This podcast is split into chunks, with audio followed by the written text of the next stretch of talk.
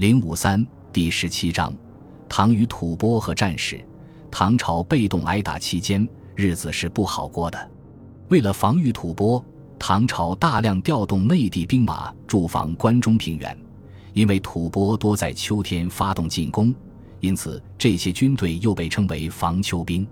这时期的唐朝边防防守依然沿袭了河西走廊时期的战略，以大量的军宝遥相呼应，阻遏吐蕃骑兵，同时以骑兵突袭进行反击。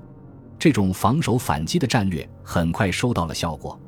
吐蕃虽然占有河西走廊，却无法进入关中平原。在公元七百六十八年。吐蕃围攻灵武，被唐将白远光击退。同时，唐将李胜奇袭吐蕃的后勤基地甘肃临洮，导致吐蕃大败。公元七百八十六年，李胜又在陕西龙州战役中再次击败吐蕃。这时候的唐朝军队大多采取正面坚守，主力部队大迂回袭击吐蕃后方的战术，用围魏救赵的方法粉碎吐蕃的进攻。和战争同时进行的还有双方的外交战。唐朝在安史之乱初期吃亏最大的事情，就是唐玄宗时期讨伐南诏，导致南诏成为吐蕃的盟友。后来吐蕃每次对唐朝进行军事行动，南诏都从侧面加攻，使得唐朝里外难顾。特别是地处前线的四川，更是腹背受敌。在这种情况下，唐朝也开始分化瓦解。唐宪宗在位时，唐朝宰相元子筹划，将与唐朝翻脸数十年的南诏重新拉了回来。这以后，吐蕃的日子不好过了。在西域地区，由于唐朝和阿拉伯结成了联盟，导致吐蕃不得不调动精锐在西线防备阿拉伯军，战线日益拉长，作战也日益吃力。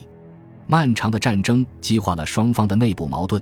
唐朝内有藩镇割据、宦官专权，吐蕃内部也多次爆发奴隶起义。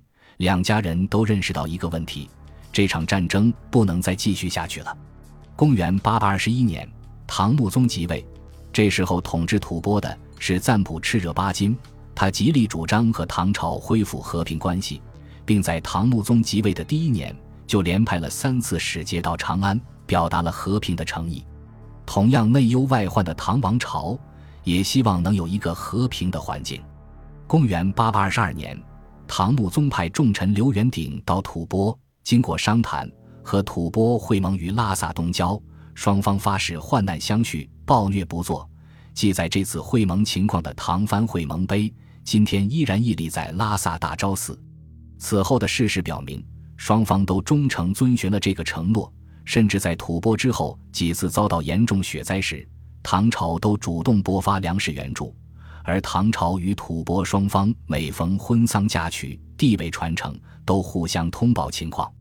持续几个世纪的战争终于结束了，尽管对于双方百姓来说，这个和平来得有些迟。